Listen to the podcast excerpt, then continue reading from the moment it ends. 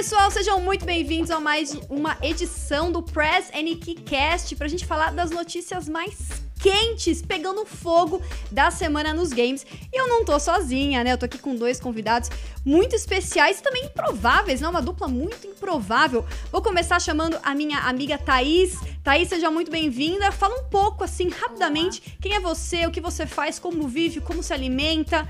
Fala pra gente, quem é, é Thaís? momento Marília Gabriela, né? Boa noite, boa tarde, bom dia, pessoal. Meu nome é Thaís Tunhon, eu participo do Splitcast, que é um podcast quinzenal com outros três integrantes de três estados diferentes do Brasil, e escrevo alguns textos lá pro site Meu Nintendo. E aqui, junto comigo também, está a Felipe Félix. Felipe Félix. Só Félix, né? Para os íntimos. Fale mais sobre ah, você, Fefe. Félix. Fefe. É. então, bom, eu hoje sou gerente de esportes da, da ESPN, é o meu trabalho, a minha função, né? É, eu acabei, eu que criei o projeto de esportes lá na ESPN, então acabei levando o projeto para lá em 2015 eu e o, o Thiago Andrade, que é um ex-funcionário da, da ESPN, mas antes eu trabalhei em agência de publicidade, sou formado em publicidade, trabalhei com lançamentos de FIFA, é, Mortal Kombat 10, e eu também já tive um projeto editorial de videogame chamado Selector também. Muito bom, muito bom. O, o, Félix vai trazer uns insights legais aqui. Ele já estava usando o insight para testar o som comigo. Fiquei Isso. super interessado, vai ser bem, vai ser bem legal. Então hoje a gente vai falar da E3 que tá nos holofotes de novo, por motivos novamente não muito bons. Rolou uma confusão e essa semana a gente vai dar uma explicada, falar um pouco sobre isso. Tem também a Resident Evil na Netflix, também deu confusão essa semana. É um diz que me disse, diz que não me disse, também vamos explicar essa treta toda aqui. E o Anthem, que vai passar por um, uma espécie de um rework. Não é, expans é uma expansão, não é suficiente para ele, vai ter um rework. Vai também ter detalhes do shooter pós-apocalíptico da Square Enix, o Outriders, que vai sair para a próxima geração e hoje eles divulgaram vários detalhes, vamos falar dele. Uh, tem também algumas coisinhas de The Last of Us, que vai ter uma demo jogável em breve, mas não se empolga muito porque é num evento, não para você baixar na sua casa, tá bom? E muito mais. É. Então vamos falar de E3, né? Uh, o que aconteceu na E3 essa semana? Vazou, na verdade, assim, a E3 mostrando que não tem a mínima noção de como se protege as coisas na internet. Vaz deixou vazar o site com a lista dos expositores. Vazou antes da hora, tanto que se você tenta entrar no site agora, ele está protegido por senha, mas alguém liberou o site sem senha. E o que Sempre deu... tem um estagiário, gente. Sempre tem. Tanto que também. É que assim, o, o que pegou mal pra E3 isso é porque ano passado ela vazou dados dos visitantes, né? E aí Olha eles, lá. E aí eles falam: não, a gente tá melhorando, a gente tá melhorando a nossa segurança e fazem uma coisa dessa, né? Mas o que chamou a atenção foi que na lista não estava Nintendo. E aí a internet veio abaixo. O pessoal começou a se arrancar os cabelos, achando que a Nintendo também não estaria na E3. Mas a Thaís tem uma informação de última hora aí, não é, Thaís? Gente, vai rolar. Vai acontecer. Foi nos 45 segundos tempo, ela falou: eu vou.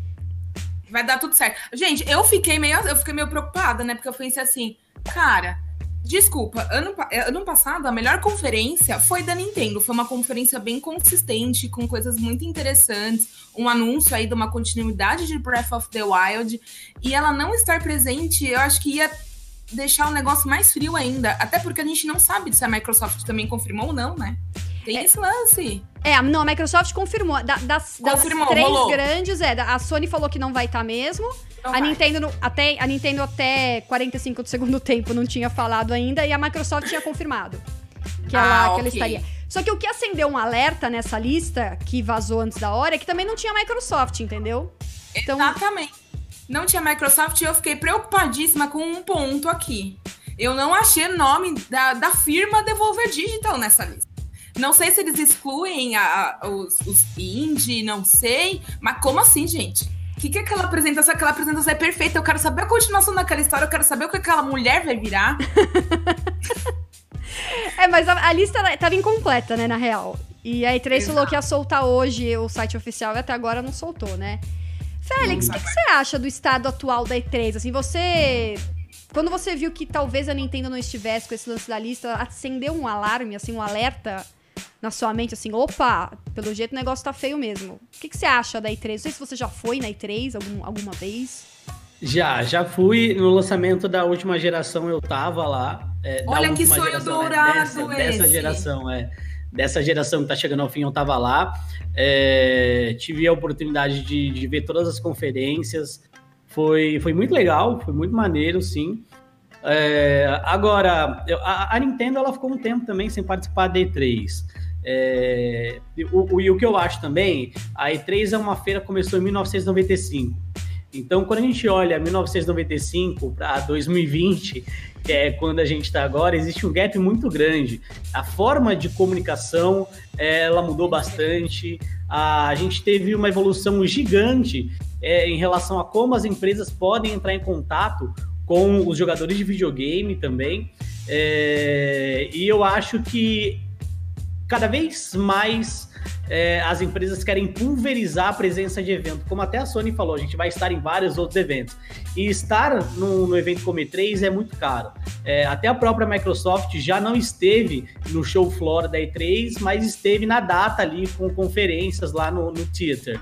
Então, é, eu, eu, eu entendo as empresas que não querem estar na E3 e eu entendo também algumas empresas que não têm tanta penetração no Ocidente querendo estar na E3. Então, por exemplo, a gente tem lá confirmados, é, pelo menos no, no, vazamento, a Tencent, que é uma empresa é, que é meio que a Disney dos games, né? Então ela ela tem muita coisa, comprou muita coisa. A gente tem Amazon Game Studio, a gente tem é, empresas que precisam estar lá é, como a própria Activision, que é de lá, a, a Epic Games, que vem forte também de uma desenvolvedora de software para uma desenvolvedora de game agora com a loja. Então, acho que cada vez mais a E3 ela vai se tornando uma porta de entrada para grandes empresas que também querem estar no mercado de games, mas as grandes empresas, e aí eu falo como Sony, Microsoft, elas têm mais opções também. Então, a E3 hoje, ela continua sendo forte, mas ela não é a única opção é, para se comunicar com, com o jogador de videogame, né? É, e parece um pouco, às vezes, que eles acham.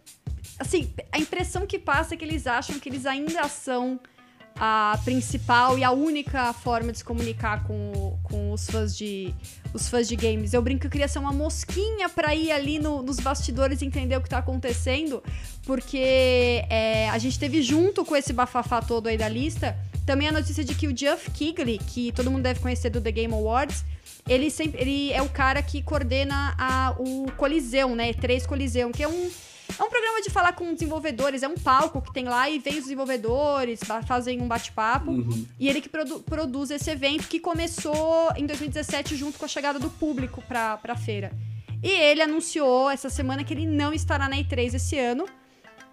E num primeiro momento eu até achei que seria algo, ah, sei lá, ele quer fazer os eventos dele, né? Porque ele tá fazendo na Gamescom, The Game Awards cresceu muito.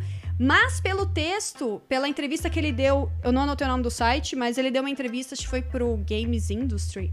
É, não me lembro ao certo. Ele deu uma entrevista e transpareceu que é uma divergência criativa é, ele falou que a E3 não, não tá indo por um caminho que ele gostaria de estar envolvido, assim. Eu achei isso bem impressionante. Ele tem realmente saído por divergências criativas. Eu queria muito saber o que tá acontecendo lá dentro. É, ele denotou, assim, muito desconforto, na verdade, em participar, né? Agora, esse ano. Na verdade, gente, na real, eu acho que ele ficou muito famoso porque ele participou de Death Stranding e ele falou agora Chega, vou, vou participar de jogos, vou ser ator de jogo. mais. Sou best do Kojima, não preciso da Sou best, não preciso mais disso não, queridos. É, é.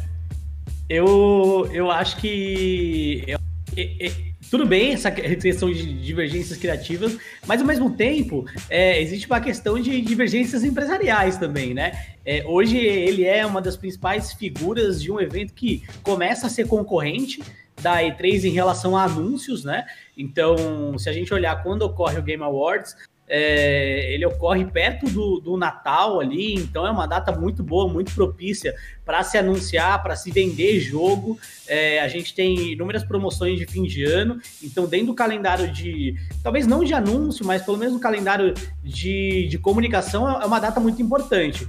Então, honestamente, eu acho que ele vai começar a trabalhar muito mais a imagem dele para atrelar a imagem dele ao Game Awards, para de fato marcar presença ali no fim de ano do que atrelar a imagem dele aí três tecnicamente é um evento concorrente ali. Então acho que, ah. beleza, divergências criativas ok, mas, né, ninguém é otário, ninguém é trouxa. Tem que, né, entender o que está sendo feito ali, tem um pouco de interesse também. Exatamente, concordo. Sim. É, ele também falou de que ele acha que ele não, ele não gosta do caminho que a E3 está indo, né? Que a E3 já falou que vai mudar esse ano. Porque ele falou que o evento, um evento de games para ele hoje não é só quantos stands você consegue colocar no, numa feira, né? É, ele queria ver uma coisa mais digital, mais globalizada, mais inclusiva. Aí ele puxou sardinha pro lado dele, né? E citou o The Game Awards, que fez uma parceria com, com a Steam. E tinha alguns jogos em promoção, né? Na, durante o The Game Awards, uhum. jogos indicados tal. Então ele citou tudo isso, mas acho que é bem o que o Félix falou também, né? Tem uma, um lado empresarial da coisa. Ele provavelmente está vendo outros eventos que possam valorizar mais a imagem dele, né? Do que, o, do que a E3.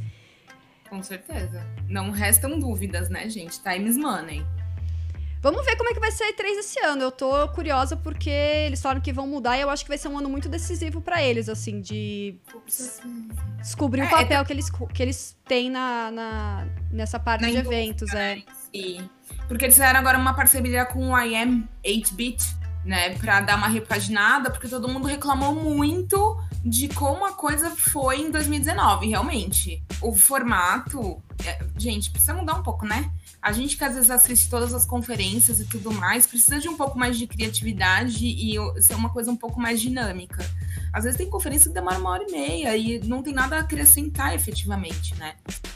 Mas assim, agora não, também não sei como vai ser a parte, né, de quem visita. Possivelmente, eu acredito que eles vão mexer na estrutura inteira, né? Vamos aguardar, até porque temos novos consoles chegando, então acredito que vai ser uma parada bem importante. Tem uma coisa muito legal que rolou essa semana uh, do Nintendo PlayStation, aquele console que nunca aconteceu, né? Que, que fruto de uma parceria entre a Nintendo e a Sony lá nos anos. no final dos anos 80 ou já no começo dos 90? Já no começo dos 90 mesmo. Começo dos 90, que era para dar um up no SNES, ia ter CD e tal. Não rolou. Só que... Gente, eu, eu amo a história desse console. Eu Depois eu vou só, só comentar que aí eles têm Parece que foram produzidos 200 protótipos desse console. E um deles, que tem gente que fala que é o único, um deles foi colocado a leilão, começando com 33 mil dólares. Olha lá, se eu fosse rica, eu ia querer. Será que funciona? E caiu o questionamento. É feio demais. Ah, deixa eu botar, vou botar uma foto dele aqui. É feio, mas é fofinho. É, é, é, tem o lance da história, né, gente? Que a história parece novela das oito. Porque tem traição, tem dinheiro, ódio. Conta pra escaladas. gente a história, resumida.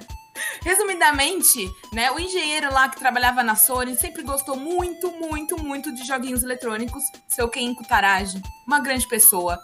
E aí ele virou pra Nintendo e falou: Nintendo, já que a dona Sony ainda não tá confortável de entrar na indústria dos jogos, deixa eu fazer para você aí um negocinho, né, de som, para melhorar seu som, porque seu som não tá tão bom quanto da concorrência. Ele fez um chip, né, que chama, se não me engano, PCM e deu super certo. Tanto que, né, se a gente pegar o nosso som do Super Nintendo e comparar com o Mega, Mega Drive, ele é bem superior. E aí, o seu Ken não, não tava contente ainda e falou: Ô, oh, Nintendo, o negócio é o seguinte: ó, a concorrência vai vir aí com tecnologia 3D, vai CD, cara. Não tá com nada mais cartuchinho. Aí a Nintendo falou: beleza, pode desenvolver a parte do CD que a gente desenvolve o resto. Aí dizem, não sabemos se foi isso mesmo, mas a treta foi que a Sony queria participar da venda das unidades deste, deste console 2 em 1, mas ela queria porque ela tinha desenvolvido a parte da leitura do CD. E a Nintendo falou: "Não no meu turno, queridinha". E aí eles desfizeram amizade, tanto que a Nintendo, ela fez com a Philips e surgiu os piores jogos da face da Terra, né? Vocês sabem, piores do mundo. Aí o seu Ken, não contente, foi lá bater na porta da dona Sega e falou: Sega, não tá afim, né? Vamos, vamos se unir. Sega falou: Eu não tenho paciência para quem tá começando. Bom, e aí a gente sabe o que aconteceu, né? A gente não precisa explicar, né? o All Might R falou que é o top 10 Anime Betrayals Nintendo Edition. É, e, e, é, e, é, e é, é, muito engraçado porque justamente esse Betrayal Edition aí, que, que a Tata tava explicando, foi o que deu no surgimento do PlayStation 1 depois, né? Então, Exato. a gente não sabe o que poderia acontecer, talvez em uma outra realidade, um universo paralelo, é, que esse Betrayal não tenha ocorrido, a gente não sabe o que poderia o, o seu mercado de videogame, né? É, então é uma história muito doida mesmo. Tipo, a Sony tão pilantra, bicho, que ela juntou o Play com o Station, rapaz, e lançou o negócio. É, não... sem comentário, cara. É mesmo, né? Que loucura. Imagina se a Nintendo. É imagina se tivesse ido pra frente e a Sony não tivesse feito o Play 1 e aí não tivesse Play 2. Loucura, né? É uma boa pergunta, porque as duas empresas têm visões bem diferentes, né? A Disney, a Disney não, desculpa. A é, Nintendo, ela tem essa questão family friendly e tal, né? É, e a Sony, ela, ela tem um pouco dessa visão também, mas ela já tem mais liberdade para ir para outras vertentes, outras variáveis. Então, eu acho que no caminho existiria uma separação eventualmente, por é. Divergências. Ia dar uma treta na hora de licenciar jogo. Não, é. imagina. Não iam chegar o no acordo nunca. Era certo. O divórcio era certo. E aí o console está sendo vendido por 30, 33 mil dólares, está em leilão ainda. Vamos ver que valor que vai chegar esse, esse console aí. O, eu queria só complementar uma coisa, porque o Terry D. Bold, que é o, o cara que detém esse console, né? É, ele já está tentando vender ele há um tempo. E ele foi muito ganancioso, porque ele estava pedindo muito mais. E aí ele estava ah. viajando o mundo, ele estava viajando o mundo é, mostrando para colecionadores e tal, só que ele tava pedindo muito.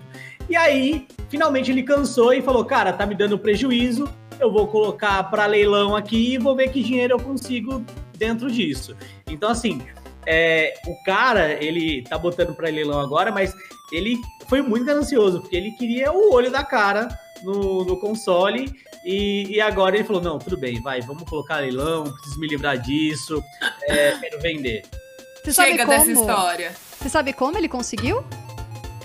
Então, é, um do, uma das cópias tinha ficado com um CEO, alguma coisa do tipo, é, e aí acabou chegando nele. Não sei se ele é da família ou não, mas uma, da, uma das cópias ali é, ficou com um dos CEOs do, da época da, da Nintendo, uh, e aí acabou parando na mão dele. É, não sei como ele teve acesso, como ele chegou nele, mas acabou chegando. E agora chegou a hora de passar dos videogames para a telinha. É, série de TV de Resident Evil. Ah, essa série já tinha sido revelada meio, meio mais ou menos assim um tempo atrás, né? O produtor chegou e falou: vai ter a série. E aí, mais recentemente, começaram os rumores que ela ia ser da Netflix. E aí, a Monique, do Resident Evil Database, ligou na Netflix e falou: Ô Netflix, é, dona assessora da Netflix, vai ter essa série? A moça falou, pera só um pouquinho. Rapidão que eu vou checar Eu vou dar aqui. uma olhadinha. Ah, vai ter sim. Eu vou te passar um link para você acessar o nosso Media Center e tá tudo lá. E foi exatamente isso que aconteceu. E aí, ela abriu lá, eu tenho aqui o, o, a página e tava lá. Com sinopse e tudo. Exato.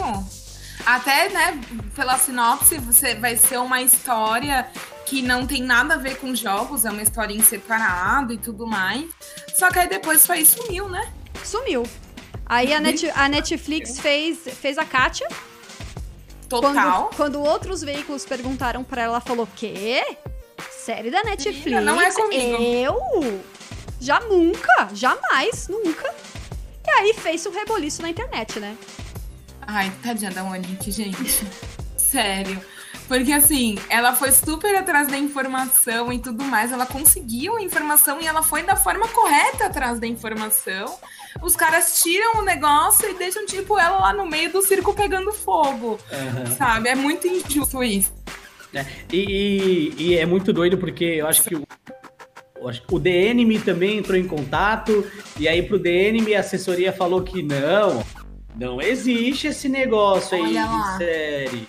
E aí fica o dito pelo não dito, mas assim, é uma situação muito doida, né? É, eu, eu honestamente acho bem plausível que exista essa série. Se a gente olhar para Netflix agora, ela encontrou um nicho de, de conteúdo de videogame. Então a gente já teve Castlevania, a gente já teve, por mais que não seja videogame, The Witcher é um livro, mas ele se popularizou globalmente por causa dos jogos. Então, a Netflix hoje ela tá atacando muito esse nicho. Até porque, para fazer a coisa dar certo, é só não fazer besteira. Então, se você fizer o básico, a, a, coisa anda. Então, por exemplo, se você olhar a série The Witcher, não é nenhuma maravilha, não é nada absurdo, tá ligado? Eles seguiram um caminho muito certo, eles foram é, num caminho muito seguro e acabou dando certo.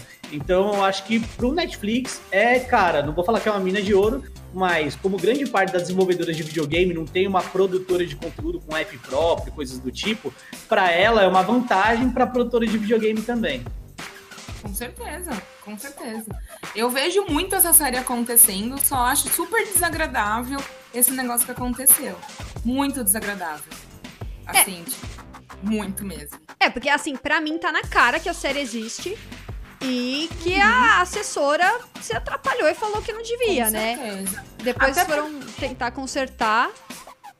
Exato, até porque, se eu não me engano, tinha um boato que parece que os episódios teriam por volta de 40 a 45 minutos. Né? Então já tá falando de tempo de episódio, como vai funcionar. Eu achei, pô, gente, não custa nada, né? Já que você já soltou a informação, já foi, agora já foi. Sabe? Muito desagradável. É, e, e no site do no Resident Evil Database, né? Isso. É, ela, ela até publicou as imagens do Media Center. É, então, assim, eu, eu tô acreditando bastante na, na informação. A, a, Netflix, ela também tem uma, uma mania de não, não anunciar a, de anunciar a série relativamente próxima à data de lançamento também. Então eles não anunciam, ah, o ano que vem vai ter uma série. É basicamente, tipo, ó, no fim desse ano, ou daqui a quatro meses, cinco meses.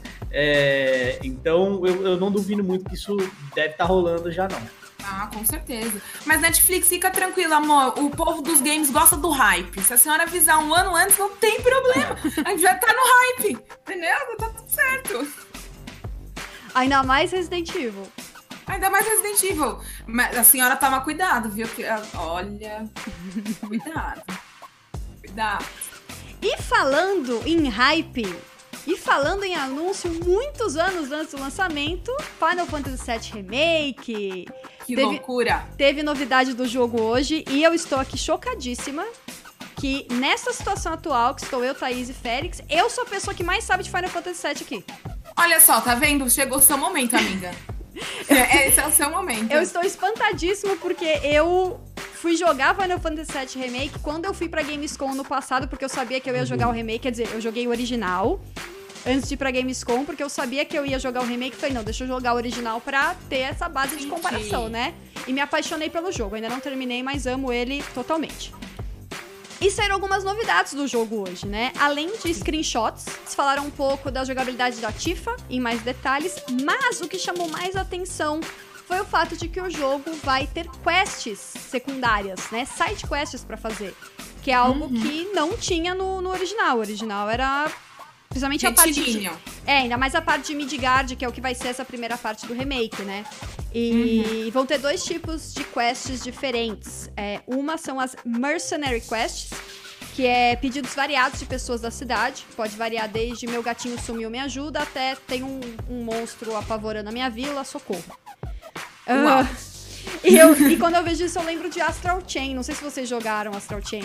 Não joguei uhum. Astral Chain, mas ele tem essa pegada. Ele tem umas, umas quests assim, ai, meu gato. Só que o legal da quest do meu gato é que às vezes você acha que é só pegar o gato e na verdade você vai pro outro plano e você luta com uns bichos bizarros, assim. Então, se o Final Fantasy VII Remake tiver essa criatividade, puxar um pouco a criatividade da Platinum, essas side quests podem ser muito interessantes. E não só uma coisa para engordar o gameplay, né? Porque a preocupação da galera é essa, porque Midgard é uma parte pequena do jogo original. Você uhum. joga em 6, 7 horas. Uhum. E, e, aí a pessoa fala, pô, esse jogo vai ser, ter só 6, 7 horas? Eles já tinham falado que não, gente, calma aí, vai ter mais coisa. E agora tá começando a aparecer um pouco o que são essas coisas, né? Só uhum. que a galera tá com medo de que seja, assim, side quests meio pra encher linguiça mesmo, né? Eu uhum. espero que não. não Também é? espero que não, porque a side quest ela tem que acrescentar. Ela não tem que estar tá ali pra ser é muito chato quando eles inserem uma side quest que tá ali realmente pra encher linguiça, sabe? Pra aumentar horas de gameplay. É notório, é chato. Não façam isso. não faz assim. É muito chato, porque acaba que a sua experiência poderia ter sido ótima se fossem somente aquelas sete horas muito bem feitas e muito bem planejadas. Aí o cara insere ali uma side quest que, meu, não tem nada a ver com nada, repetitiva às vezes sem contexto algum. E aí você fala: Olha, cara, eu te peguei, cara. Você queria encher linguiça aqui. Recentemente, na verdade, eles acabam tendo esse tipo de site com a gente encher linguiça. E de fato, é, a gente vai até falar da Ubisoft mais pra frente, né, Kika? Uhum, vamos. É, de fato, isso é, é bem, bem chato. Agora, eu, eu acho que é, muitas dessas side quests a gente vai ser pego de surpresa é, em coisas que vão aumentar o mundo de Final Fantasy VII, é, porque é, no, no, lançamento, foi para lá para PlayStation 1, né? Você tinha pouca capacidade em relação é, em relação ao que poderia ser desenvolvido e etc. Então, agora com, com, mais capacidade, mais potência e mais tecnologia, eu acho que eles vão aumentar o mundo e trazer mais histórias que a galera pode se surpreender. É, eu tô acreditando bastante nisso, até porque o tempo que tá demorando para eles de fato lançarem o jogo, eles devem ter alterado algumas coisas, ter preenchido algumas lacunas, etc. Não sou grande fã de Final Fantasy, é... Mas é um jogo que a galera quer jogar. Eu também provavelmente vou jogar quando for lançado. Vai acontecer. Trabalho e tal, mas é isso. Ó, eu também não, eu não, nunca joguei Final Fantasy. Pra mim é uma série totalmente nova. Porém, eu joguei a demo que estava disponível lá na BGS e a gente já criou uma ligação. A gente foi amor à primeira vista, sabe? É, foi para mim um dos melhores jogos AAA que eu joguei na feira. Então, assim, tô bem ansiosa para esse lançamento, para ver como vai ser e como tudo vai se desenvolver. Eu também acredito que eles vão inserir um conteúdo maior nesse, nessa parte e e é isso, tô, tô, ansiosa. Porém, ouvi dizer que parece que alguns personagens, né, que você pode lançar mão aí ao longo do gameplay, são três no total, eles serão liberados se você fizer uma reserva ou se você comprar uma edição deluxe, ou se você comprar a versão First Class Edition. Aí eu fiquei meio bolada com isso, porque eu acho uma sacanagem. Que estranho. Pois é. Porque os personagens um... que você joga são parte da, da história mesmo, né? É, são três criaturas, assim, que você ah, pode encontrar ao longo do jogo. Ah, são os Summons, é tá, tá. É, que é o Shobokoshik, Carbuncle e Cactuar. Olha, gente, muito bom, entendeu? Pega essa dicção, dicção E aí parece que um deles você vai, vai ser liberado se você fizer uma pré-reserva. O Carbuncle ele vai ser oferecido para quem pegar a edição Deluxe digital. E agora, se você quiser todos, você tem que pegar a First Class Edition, que assim, né, gente? Muito rico. Inxalá, muito ouro, né? São os summons. Eu confesso que eu não sei exatamente o que os summons fazem, porque na, no momento que eu tô do jogo ainda não apareceram summons. E aí já uhum. tá um negócio que começa a ser diferente, porque eu já, eu já joguei todo o Midgard e tem coisa que tá aparecendo nos trailers que eu não joguei. Uhum. Então a história vai ser adaptada também, não vai ser exatamente uhum. a, mesma, a mesma história. E tem um outro tipo de side quest também, que são os Battle Reports, que você vai ajudar um, um estagiário de 15 anos, de um cientista, da Shinra, se eu não me engano, é o cientista. E ele vai te pedir para você completar algumas tarefas para ele te dar matérias novas. Ok. Matéria é um. São tipo umas gemas que você engasta, né? Isso. Coloca nos engastes nas armas e dão habilidades diferentes Faz o seu update, né? Faz o seu update ali pra você ficar mais fera no negócio. E matéria, o grande lance do Final Fantasy VII é, são essas matérias, né, no, no, no gameplay. É, o jogo sai dia 10 de abril desse ano e eu estou empolgadíssima. Quando eu joguei na Gamescom, eu quase chorei. Ah, eu, não, sério, eu, passei, eu quase passei vergonha, gente. Eu quase chorei, porque eu tava, eu tava muito empolgada jogando muito o, o original. E aí eu fui jogar, nossa, eu, eu saí assim quase chorando. Eu tive que dar um tempinho antes de gravar sobre ele. E o meu vídeo falando dele no Voxel é eu empolgadaço, assim, perdendo os estribeira. Falando Aquele do vídeo é jogo. maravilhoso. Uma pedra preciosa. Porque eu acho que ele é um dos jogos que mais merece remake. Eu tava falando pra Thaís no WhatsApp. Pra mim, ele, ele tem um, um Ele é um jogo incrível preso numa jogabilidade que tá super ultrapassada. Muito ultrapassada. É. E ele merece muito um remake do, do nível que estão fazendo para ele. E estou muito empolgada para jogar. Estamos todos, eu acho. Quem sabe vai ser meu, minha grande entrada no mundo RPG, meu povo. Agora Nossa. vai. Vamos E falando agora de alguém que não tá muito bem na fita, que é o Anthem, né? Jogo da BioWare que chegou, não agradou e meio que foi esquecido. Tão Tadinha. esquecido que até há pouco, acho que até há pouco tempo não, até agora ele ainda está com decoração de Natal, o jogo. Pior que tá mesmo, né? Olha imagens. só, veja bem. Tá, tá bem atualizado, tá tudo certo. E o, o diretor lá da BioWare, que é o Casey. É o Casey Hudson, né? Que assinou? Uh, deixa Não, eu verificar. Branco agora. temos certeza. Ah, é, no site foi o Casey, isso. Isso. Então saiu um post no site falando que Anthem vai sofrer um. praticamente um rework completo. Uh, ele fala no, no post que o que o Anthem precisa mudar não dá para mudar só com uma atualização, com expansão, o negócio tem que meio que assim, vamos voltar, dar muitos passos para trás para reconstruir esse jogo. E parece que vai ser algo parecido com o que aconteceu com Final Fantasy XIV, que é o MMO. É, não sei se hum. você deve saber dessa história, né? O jogo tava mal, foi mal recebido, tava indo mal, os caras dentro, na lore do jogo, eles destruíram aquele mundo. Eles falaram, ó, oh, teve uma supernova aqui, foi tudo engolido. Você, por um milagre, sobreviveu e agora começa tudo de novo. É um mundo novo. Tudo, tudo zero. Tudo zero. E salvou o jogo. Porque ele é um jogo Isso. muito bom. É, essa atualização no Final Fantasy XIV foi chamada de a Realm Reborn. Então, é tipo, o reino renascido e tal. E, cara, não sei, eu honestamente, eu jogo muito Destiny, né? É, no ano passado eu tive 888 horas de Destiny. Olha é... só, quase nada. que são 888 é... horas? Nada. Eu jogo muito.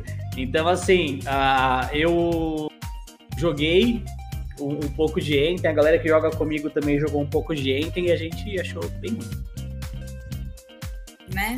Passa por momentos muito difíceis, muito bug, né? O negócio é, meio complicado. Bem ruim.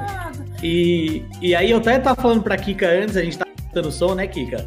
É, olhando um pouco mais da parte de, de marketing e, e, de gestão, é, eles dão outros exemplos. Ah, é, o Final Fantasy, o Diablo 3, é, e, e, assim por diante eles foram, foram falando, dando, dando exemplos.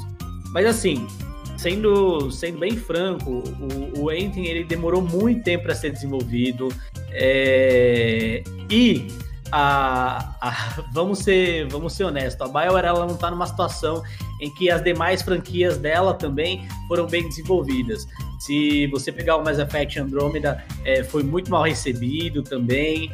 É, o último. É, aí acabei esquecendo. Dragon Age? É, Dragon Age. O Dragon Age não foi tão bem recebido também.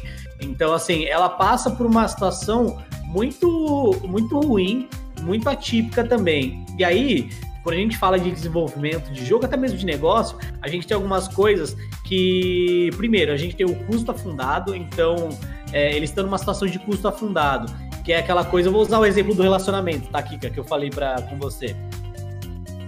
É, então, por exemplo, todo mundo já passou por um relacionamento e fala: Nossa, puta, eu estou três anos nesse relacionamento, estou cinco anos nesse relacionamento, estou seis anos nesse relacionamento, e o seu relacionamento pode estar uma bosta, pode estar horrível. E aí você fala, putz, eu não vou terminar esse relacionamento porque eu já investi muito tempo nesse relacionamento. E a mesma coisa está acontecendo com, com a BioWare em relação a Enten. Eles não querem abandonar esse relacionamento com o Enten porque eles já investiram muito tempo ali na, naquele jogo. E só que esse, esse tempo não vai voltar. Então é, é um custo que eles já têm afundado. É, então esse tempo já se perdeu. É claro que tem as bases do jogo, mas como precisa de fato de uma remodelagem muito grande, é, honestamente, eu não sei até que ponto de fato eles vão conseguir tornar esse, esse, esse jogo é, legal e relevante. Ainda mais no mundo que a gente está agora, que primeiro, os jogos como serviço estão cada vez mais se, se afundando. É, a galera não está vendo jogos como serviço com bons olhos. É, e segundo, não é expertise da BioWare fazer esse tipo de jogo. Eles são uma empresa que é, foi muito conhecida por causa da lore, né? É, o Dragon Age e Mass Effect são conhecidos por causa disso. Então eu acho que eles estão se afundando ainda mais. Não acho que vai dar certo daí, não. Oh, meu Deus. Ô, oh, oh, vamos conversar aqui. Você pode ser feliz ainda né? Por que, que você quer investir no negócio que não tá bom? Cara, eu fico imaginando a quantidade de dinheiro que eles vão gastar para fazer um rebuild desse jogo, porque, né, vai fazer tudo do zero. Talvez, às vezes, o problema não seja nem de fato é, os bugs, etc. Cara, às vezes é mecânica, às vezes é a própria, a própria desenrolar da, da, da coisa em si, num todo. Deu errado, gente, vamos lá, deu errado. é, é. O que eles falaram que querem fazer é justamente mexer no, no core do gameplay, né? E ele falou que dessa vez eles vão ter tempo para fazer isso com calma, algo que eles não é. tiveram no começo. Mas é, é muito louco isso, né? É, quanto tempo faz que a gente ouve falar de. Faz muito tempo, gente. Tipo, ai, a gente não teve tempo de. Cara. Velho, vocês estão há muito tempo desenvolvendo esse jogo, sabe? É. E, e, é muito triste, porque assim, enquanto eles estão fazendo isso, eles deixam de fazer outras coisas, né? A não ser que eles invistam em mais equipe, contratem mais gente, cara, ele, eles vão deixar de fazer um monte de coisa. Então, assim, eles podem deixar de é, melhorar o Mass Effect, eles podem deixar de criar uma nova IP, eles podem deixar é, de botar o, o Dragon Age em, em, um patamar mais elevado. Então, assim, é, eu tenho muito medo, porque é, eles, eles não vão conseguir aumentar a equipe, até porque a Electronic Arts provavelmente não vai dar mais dinheiro para eles, né? Para eles fazerem as coisas. Então, cara, é muito doido. É, pega um jogo que foi. O desenvolvimento dele começou em 2012 é, você falar, ah, a gente não teve tempo de desenvolver o gameplay dele, ah, é uma puta sacanagem, né? Desculpa.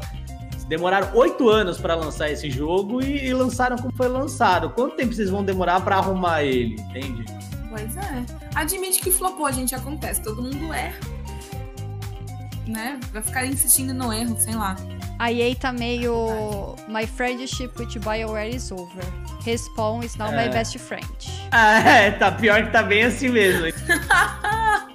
Eles já anunciaram que não vai ter um novo, é, um novo COD, né? É isso? Eles falaram que não, não vai ter porque eles querem investir agora no Apex. Olha aí. Mas o COD é Battlefield. Ah, desculpa, Battlefield. É, o COD é, é da Activision, ter... é. É, da Activision. Activision. É que é, as duas empresas que não estão indo tão bem assim, a gente, fala, a gente acaba confundindo, né? É, desculpa, eles falaram, ah, a gente não vai ter um Battlefield todo ano, a gente quer o próximo ano investir um pouco mais no Apex. Então, assim, de fato, a Respawn é o new best friend deles. E eu quero falar uma coisa bem rápida aqui de The Last of Us Part 2. É, duas coisas rapidinhas, porque a gente não vai conseguir fazer em 45 minutos, mas tudo bem. Óbvio! Uh, o jogo vai ter uma demo jogável na PAX East, que vai começar dia 27, agora desse mês, vai até dia 1 de março. É, essa demo vai ser do começo do jogo, vai mostrar a Ellie e a Dina em uma das primeiras partes do game. Então a gente provavelmente vai ver bastante gente postando impressões, né, do, do jogo. Porque acho que é a primeira vez que ele vai estar aberto ao público, né, para jogar. Ele só foi em evento fechado. E tem uma coisa legal também que ele tá com um tema dinâmico grátis para PlayStation 4 de The Last of Us. Eu ainda não baixei o meu. é, não seja como eu e baixe o seu. Se você colocar ponto de exclamação tema aí no chat, é, vai aparecer o código para você colocar no seu PlayStation e baixar o tema. Vocês já baixaram o tema de vocês? Eu ainda não, mas tão lindo o tema. É que eu tenho o tema de 2017, então, que era da Ellie e durou 24 horas. Eu tô com dó de trocar. Agora eu quero falar de um jogo que foi. É, hoje teve a revelação completa dele, que é o Outriders. Não sei se o pessoal lembra dele. Uh, é um jogo que foi anunciado na E3 do ano passado, se eu não me engano, né? Ele é bem recente. Uhum. Ele é um shooter com elementos de RPG, pós-apocalíptico, meio sci-fi. Hoje a gente entendeu melhor qual é que é a dele. E, na verdade, ele é uma experiência co-op, mas não é games Ai. como serviço. Ufa, porque ele pareceu muito Destiny. Eu fiquei um pouco preocupada. Exato. É... Já Mas, o Félix assim, ficou feliz. Não, não fiquei feliz não, na verdade. É, por mais que ele não seja um game como serviço, ele com certeza vai ser um looter shooter, né? É, então ele vai ter a mesma dinâmica de Borderlands, por exemplo, é, em relação a pegar armas, etc., habilidades e tal. É, o que me deixa ainda um, um pouco reticente. Por quê? se a gente pegar os lançamentos da própria Square Enix, né? Esse jogo vai ser lançado, está sendo desenvolvido pelo People Can Fly. Uh, e a Square Enix ela ainda tem o Marvel Avengers, que eles já falaram que vai ser é, um looter shooter. É, aí tem esse outro jogo que vai ser um looter shooter também. E essa coisa de falar, ah, não vai ser um game como serviço, tudo bem, mas aí você vai querer lançar uma outra expansão e essa uma outra expansão vai ser paga também, né? É, então eu, eu, eu acho que é calma lá, vamos, vamos na tranquilidade. E, e, eu não acho que esse tipo de jogo ele, ele esteja é, em alta no momento, né? É um tipo de jogo que você dedica muito tempo, então quer queira, quer não, cara. É, tem muito jogo hoje no mercado que você precisa dedicar muito tempo, né? É, então, assim, eu ainda fico meio reticente. Eu joguei um outro jogo que chama Remnant from the Ashes. Eu não sei se vocês jogaram esse, esse jogo. Não, não, eu sei de nome, mas nunca joguei. É, ele, ele, é, ele, ele é basicamente Terra não existe mais e tal. E, e, aí você não compra a expansão, não é jogo como serviço, mas você tem que enfrentar os bosses e tal, e tem que tem que dropar loot dele. Então acho que vai ser a mesma pegada. Você consegue jogar com um, com três pessoas também. Então ele vai ser essa pegada. Se você não jogou Remnant, você pode ir atrás, vai ver alguns vídeos e aí você vai entender um pouco qual é que é. é eu provavelmente vou jogar, porque é um tipo de jogo que eu gosto. Mas quem joga esse tipo de jogo, looter shooter e tal, ele, ele quer um jogo para se dedicar. É, então, pode ser bom, mas pode ser ruim ao mesmo tempo, porque a gente tá vendo rumores de Destiny 3, porque as expansões de Destiny estão travando muito, estão tendo muito problema em, em packs de atualização. Então, se houver um Destiny 3, todo mundo vai perder todos os itens, talvez seja, seja interessante uma migração mas eu, eu vejo ainda meio com o pé atrás esse tipo de jogo. The Division era mais ou menos assim, e olha o The Division 2 onde está agora. É, o próprio Enten é mais ou menos assim, de looter shooter, onde está. Borderlands também, não, ninguém escuta mais falar dele. Então, não sei, eu fico pé atrás, mesmo eu pensando em jogar. mesmo eu querendo, não sei. É, é sabe? Hum, esse lance de jogo, de não ser um jogo como serviço, eles explicaram, na verdade, que não é um jogo com foco no endgame, né? É, é... Eles falam que é um jogo que vai ter, sei lá, 40 horas de duração aproximadamente. E é isso, né? O que até parece Sim. um pouco estranho, como você mesmo falou, esse tipo de jogo é para quem gosta de se dedicar, né? Parece que é um, um, estilo de jogo que não combina muito com o formato que ele tá sendo sendo vendido, né? Você falou de Square Enix, eu tô com muito pé atrás com a Square Enix uh, ocidental, né, que tá fazendo esses jogos. É que na verdade eu ia falar do, do jogo que eu tava empolgada para jogar no passado, foi o pior jogo do ano, Left Alive, mas ela é da Square é, Oriental. Não, aquela foi. A Square, ano retrasado, ela deu o pior jogo, que foi o, o do rapaz surdo. Como é que era o nome? Putz! Ai, The Silent Man, não é? É. A Quiet Man. Quiet Man. Quiet, Quiet Man. Quiet Man, que foi o pior jogo. Ano passado foi o Left Alive, que eu não perdoo até hoje. Então, assim, eu estou com o pé atrás com a Square Enix, entendeu? Não estou confiando muito no que ela está fazendo. É, Final Fantasy VII Remake eu confio. É, eu, eu acho que a Square hoje, ela tem tipo a Halle Berry. É, a Halle Berry, ela ganhou Framboesa de Ouro, Mulher Gato, né? Ah, Horrível. E também ganhou o Oscar, tudo no mesmo ano, se eu não me engano, né? É, então, assim, ela tá meio Halle Berry. É uma coisa horrível, mas também ganhou o Oscar ali. Então é basicamente isso. Ah, eu tô super estremecida com a Square, porque, sabe, por que, que ela registrou Parasite Eve poucas semanas antes da apresentação dela na E3, entendeu? A senhora machucou meu coração. Porque a senhora fez aquela conferência lá e nem nada. Nada. E, eh, sabe, nasce não dá. É, e só completando, só completando também para falar desses jogos de loot e tal, a gente ainda tem Godfall, né? Foi anunciado, aí vazaram um pouco de gameplay e também parece bastante genérico, mas ele também vai nessa pegada de conseguir itens e tal. Então, assim, é, o mercado cada vez mais está sendo infestado por esse tipo de jogo e não vai ter espaço para todo mundo, né? E não vai ter espaço para todos esses jogos na, na mente ali do, do consumidor. Então eu acho que tá cada vez mais perigoso uma desenvolvedora investir é, em um game as a service ou até mesmo no, no looter shooter. Não, não, não, não acho que, que o mercado ele tá tem tanta gente querendo jogar esse tipo de jogo mais. É, o Mosquito87 aqui no chat falou que esses jogos são esquecíveis. Ele achou, assim. Não, é meio genérico, né, gente? É uma parada bem genérica, assim. É, não e é, é o meu estilo. Um nicho, e é bem pro nicho total, assim. Por exemplo, para mim não me agrada em absolutamente nada. É um nicho de então, gente esquisita, exemplo... né? Eu acho que assim, o pessoal que joga Destiny Pô, obrigado. O 2 é, é, um pessoal um pouco esquisito, né? Não sei se é o pessoal do chat concorda, mas é um pessoal estranhíssimo. Assim. É, obrigado, é isso aí. Mas galera, assim, toma cuidado, viu, com quem joga muito Destiny. Se tiver mais de 800 horas de Destiny no ano, é... você já acende um alerta, não é, Presta é, atenção que você tá fazendo da sua vida. Presta atenção. É... Exatamente. É, é complicado. É, e é muito louco porque, assim, eu pego o meu histórico do Play 4 em 2019, tem 888 horas de Destiny 30 minutos de, de Red Dead Redemption 2 e mais nada, sabe? e, é, e, acabou. Mas e acabou, é. Aconteceu. Não tem mais nada, velho. Porque eu jogava muito PS4 e eu sou muito PC gamer, né? Então eu jogo geralmente tudo no PC. É, então, cara, é isso. Bom, em 2016, se você olhasse o meu histórico de jogo, ia ser tipo 800 horas de LoL e nada mais, basicamente. Então é. também eu, não, né, eu tô falando aqui do rapaz com 800 horas de Olha Destiny, lá. entendeu? Mas eu também não, sou, não posso falar muita coisa, não, né? Não pode julgar. Não, não posso julgar. Perdeu totalmente agora ponto. É, jovem. Vamos passar para outra coisa, então? Vamos falar de Ubisoft. A Ubisoft divulgou o seu relatório fiscal e com isso nós ficamos sabendo que ela vai lançar cinco jogos AAA até abril de 2021. Então tem um bom tempo aí para esses jogos chegarem. Uh, de outubro a dezembro vão ser três e depois de janeiro a março de 2021 vão ser dois jogos. A gente sabe com certeza que é o Watch Dogs Legion, Gods and Monsters e Rainbow Six Quarantine.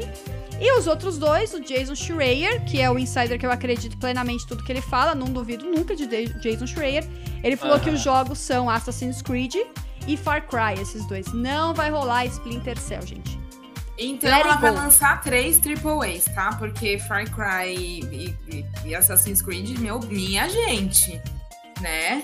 Minha gente. Não, não existe inovação nesses jogos. É uma grande continuidade de tudo. Então, vocês me perdoem, eu acho jogos excelentes, é tudo muito bonito e tudo mais, mas não existe inovação nesses jogos. Me perdoem. Mas, é, na verdade, e... tem que ser dita. Então, não. não né?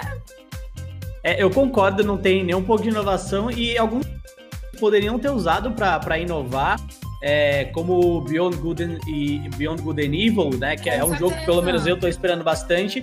A gente nem escuta mais falar. A gente viu trailers e trailers, puta, puta que legal. Esse jogo vai ser muito louco. Eu gostei muito de Beyond Good and Evil 1 e, e nada, sabe? E nada. Pois é. É, e aí eles também anunciaram aquele é, jogo de pirata lá. É, School é and Bones. School and Bones, isso. Fala, nossa, aqui todo mundo gostou de pirata no Assassin's Creed, vamos lançar esse jogo de pirata. Vai ter pirata pra caramba. A onda do Skull and Bones já passou, meu jovem. Já passou o barquinho do pirata, já tá longe há muito tempo. Já era, joga fora isso daí também, sabe? É, então, assim, a Ubisoft, ela tá querendo fazer diferente com as mesmas coisas, sabe? É, eu, eu tenho muito medo. Eu gostava daquela Ubisoft que, que lançava o Valiant Hearts, sabe? Que é, é, os joguinhos. Perfeito aquilo ali. Aquilo é, é, que é o que eles. Pre... Hoje eles precisam muito ter essa linha mais conceitual de jogo, sabe?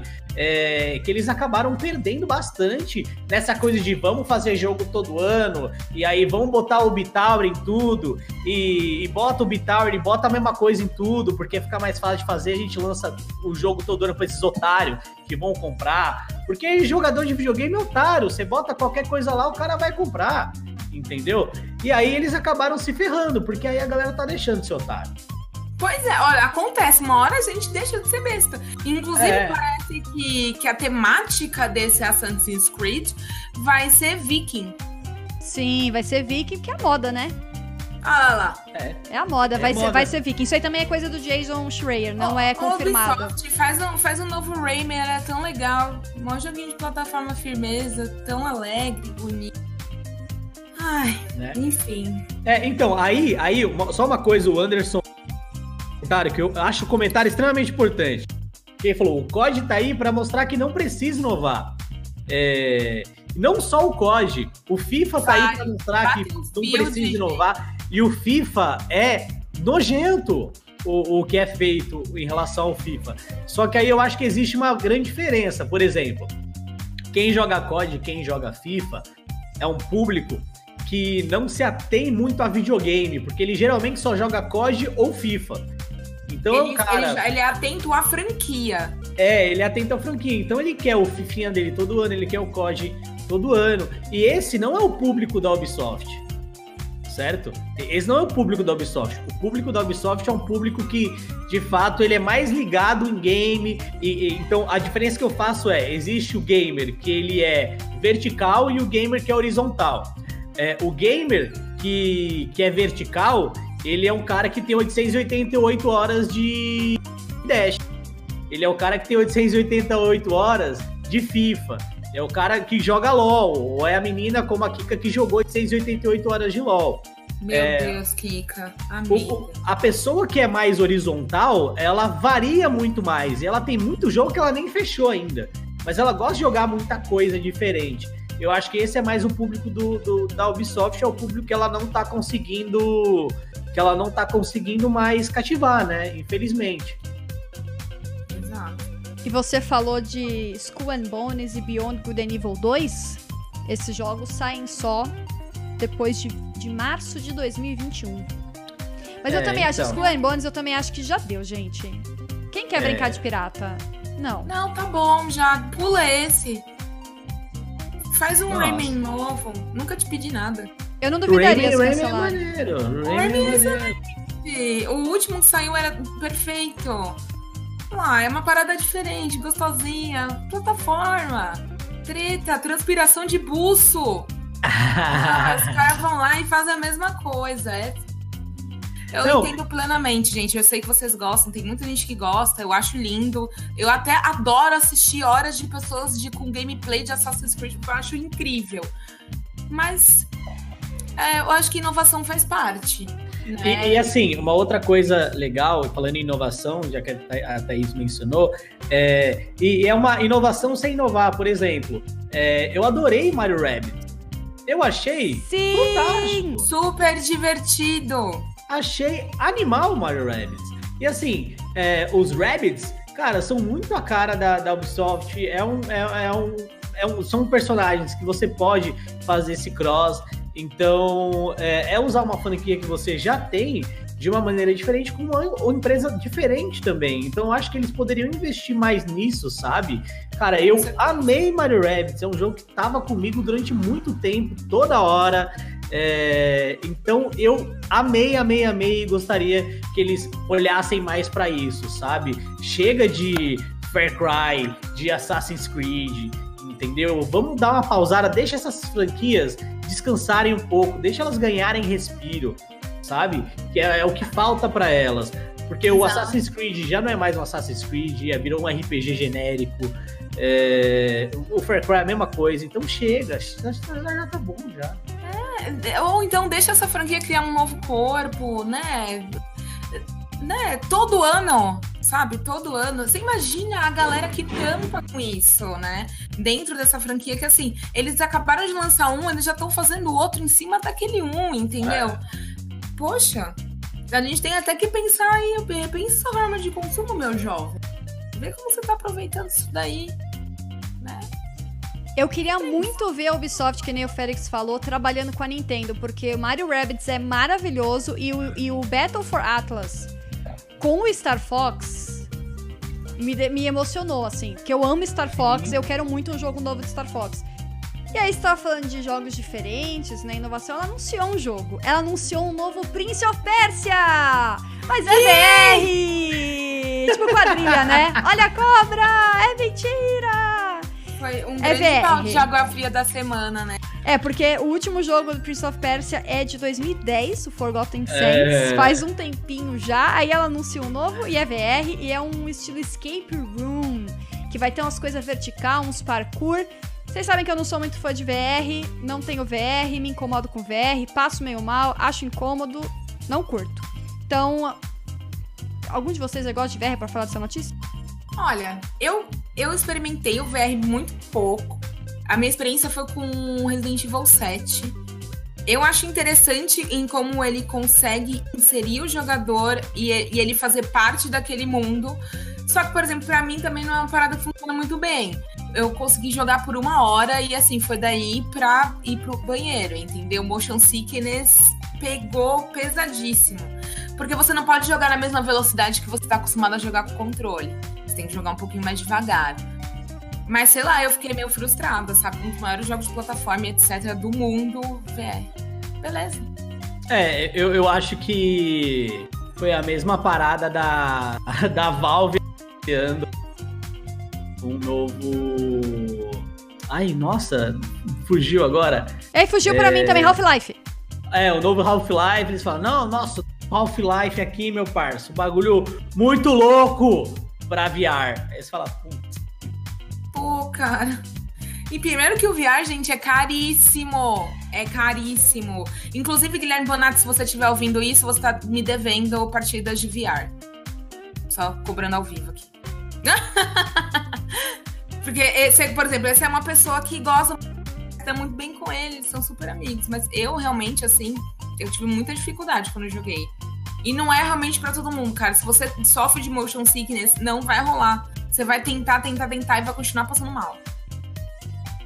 É triste. Uma coisa que eu achei legal no, na matéria que eles falaram, né, do, do novo, a, novo Prince of Persia, que chama Dagger of Time, parece que o, o, o, grande negócio do jogo é você poder manipular o tempo.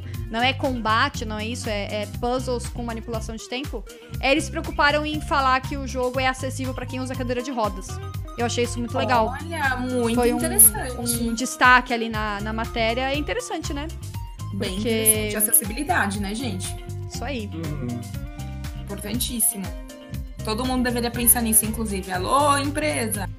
Alô, Nintendo, que põe Vamos coisa com sensor de movimento nos jogos. Tira isso, Nintendo. E aí a pessoa ah. não consegue jogar, mas tudo bem. Isso é assunto é. para outro momento. Né, a Nintendo coloca o negócio lá e quando você precisa usar a, a flecha no Breath of the Wild, ela mexe sozinha, né, gente? Ela tem sensor de movimento. É, não é fácil. Depois a gente conversa, Nintendo. Depois a gente Bom, pessoal, e essas foram as nossas notícias de hoje. Chegamos aí, não deu 45 minutos, deu uma hora e cinco minutos, mas tudo bem, um dia a gente ah. chega lá. É que eu chamo pessoas que falam muito bem, que gostam de conversar. Ah. Aí não tem jeito mesmo. Quero agradecer a todo mundo que ficou com a gente, mas antes de ir embora, não vai embora.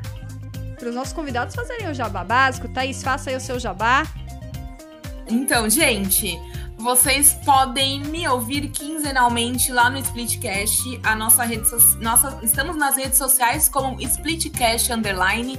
A gente sempre traz ali um pouquinho sobre o que a gente está jogando no momento e também alguns temas. Então vocês podem encontrar lá um podcast sobre Resident Evil 1, por exemplo, ou sobre a primeira leva dos jogos de terror. Ó, oh, terror da hora. E vocês também podem me encontrar lá em alguns textinhos de review no meu Nintendo, que é um site super bacana, que tem tudo que vocês possam imaginar sobre Nintendo. E caso vocês, né, estão aí animadão comigo e tal, pode ir lá no meu Twitter, que é a rede social que eu mais uso. Thaís com TH underline to know. Segue lá, a gente bate um papo. Vamos falar besteira, vamos falar de joguinhos. É isso. Félix, o seu jabá. É, cara, é, não sei se tem muito de jabá não, mas me sigam no Twitter aí. É, no geral, eu tô trabalhando muito mais nos bastidores em relação ao eSport, né? Então hoje o eSport é onde eu acabo tendo mais foco é, no meu trabalho. Mas estou com um projetinho bem legal com o Lara. Vocês devem conhecer o Rodrigo Lara. A gente tá já pediu para fazer arte, então a gente já tem arte de um canal novo que a gente vai fazer aí no YouTube que deve começar em março, mais ou menos. Então, acho que vai ser bem legal. Vai ser bem legal. É, mais pra frente, me acompanha no Twitter que a gente vai falar o, o nome. É, não deixe de acessar o site lá da ESPN também, que é onde a minha galerinha escreve, a gente fala bastante de esportes. É, vou para Polônia dia 26 também para cobrir o IEM Katowice. E o Neto, que é do meu clã de Destiny, né, no nosso clã de Destiny, mandou uma mensagem aqui para chamar a galera para jogar Destiny. É, então, se você joga Destiny no PC, principalmente, é, joga com a gente. A gente faz raid, a gente faz churrasco, a gente faz Lampard. É, a gente, é, a gente faz Lampard também, a gente junta ah, todo numa casa pra aí, todo mundo jogar raid. Aí é obrigado a jogar Destiny, o churrasco? Não pode ser assim. ah, é, é importante, né? Ah, tudo bem. ah. Eu vou fazer, eu vou fazer um jabá para o Félix, que a ESPN tem o Central Esportes, que é o podcast semanal também de esportes. Eu e... adoro ouvir. Eu adoro, enquanto eu tô cozinhando, eu sempre coloco ele. Então, assim, ouçam que é muito bom para ficar informado dos esportes. Muito obrigado, muito obrigado. Então, gente, é isso aí. Muito, muito, muito obrigada a todos que acompanharam até aqui, seja ao vivo ou seja aí no seu Spotify, Google Podcasts, onde, onde sei lá, onde mais você tiver. Muito obrigada mesmo. O podcast Present Key acontece todas as quintas-feiras às oito e meia da noite ao vivo na Twitch. E aí depois na sexta-feira, no mesmo horário, ele entra nas plataformas de podcast. Também alguns destaques no YouTube. Muito obrigada a todos, obrigada pelos nossos convidados, a Thaís e o Félix. Foi ótimo ter vocês aqui. E é isso aí, gente. Você. É nóis. Eu que agradeço. Então a gente se vê na semana que vem e tchau pra galera que tá aí assistindo. Tchau.